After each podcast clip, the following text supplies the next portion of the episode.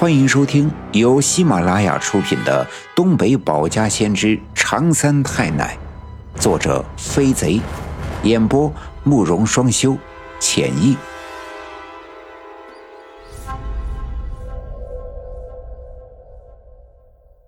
第二百七十二章：王革命难破蛇藤网，阴云散，怪病自愈合。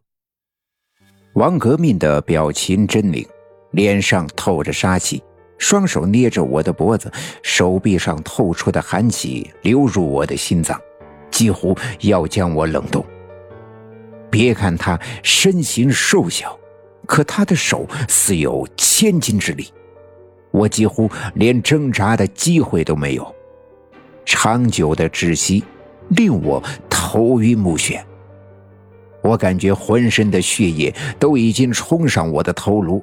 脑袋长得厉害，仿佛只要再一会儿就会爆裂开来。就在这危急的时候，我的眼前突然闪出了一道红光。我用眼角的余光看到，那团红光是由我脖子上的红色印记发出，并且迅速的将王革命的手引燃，腾腾的着起火来。这突如其来的变化，王革命并没有防备，疼得他嗷嗷的嘶嚎两声，将我松开。我一下子跌落在地，向后踉跄了两步，一屁股坐在地上，大口大口的贪婪的呼吸。而且王革命放开我之后，他手上的火焰也随之熄灭，但可以分明的看到他的手以及手腕已经被烧焦。王革命瞪大眼睛看着我，脸上充满了愤怒，张开他黑洞洞的嘴，冲着我怒吼了两声。他的嘴中喷出了一团黑气，迅速的将我包裹在其中，仿佛一个坚固的牢笼已经结结实实的将我困住。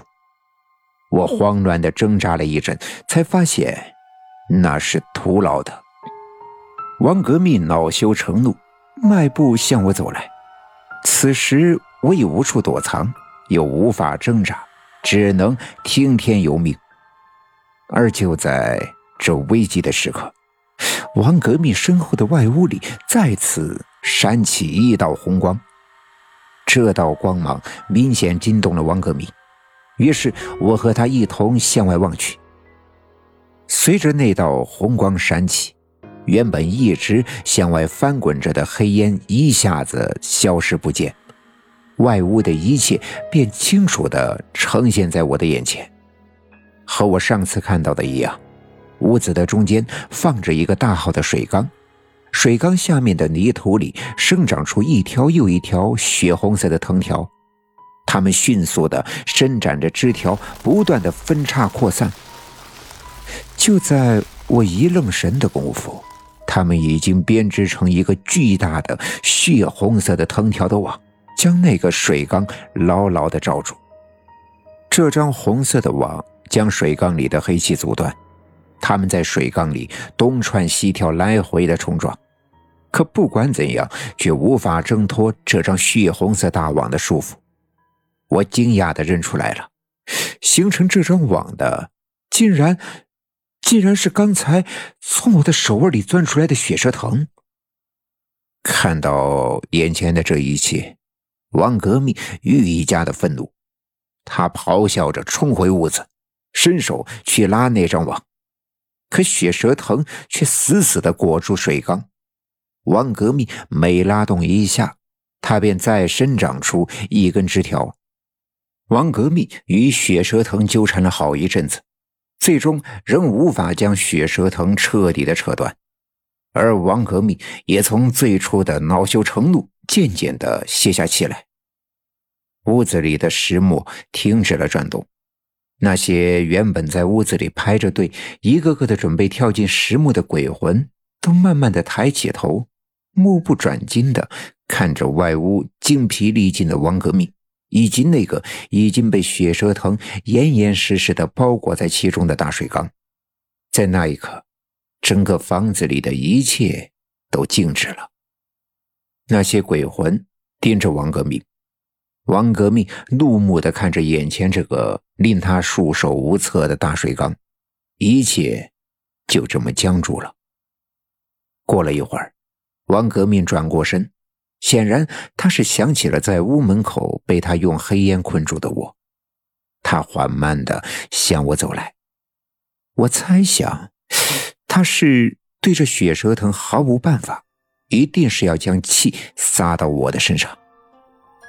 而就当他走到我面前的时候，不知道从哪里跑来一个人，一把把我抱起，飞快地向远离这房子的方向跑去。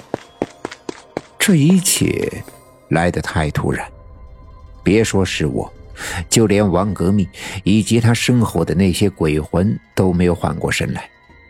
我们越跑越远，很快那间房子就在我的视线之外。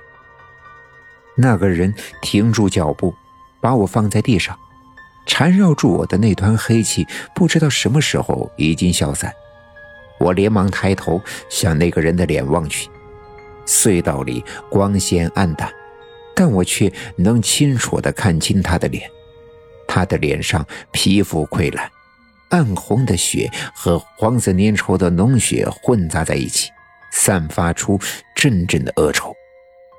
我认得他，他正是程俊生。再次看到他，我自然十分的惊讶。自从我来到东山脚下的营地，这一会儿功夫，竟然两次看到了他。当然，我知道他已经死去，我看到的只是他的鬼魂。我平时与他接触的不多，对他的印象不深。却没想到，却是他的鬼魂把我从那个邪门的地方救了出来。我本想对他说一些感谢的话，一时间语塞，不知道该说什么好。而他却冲着我微微的笑了笑。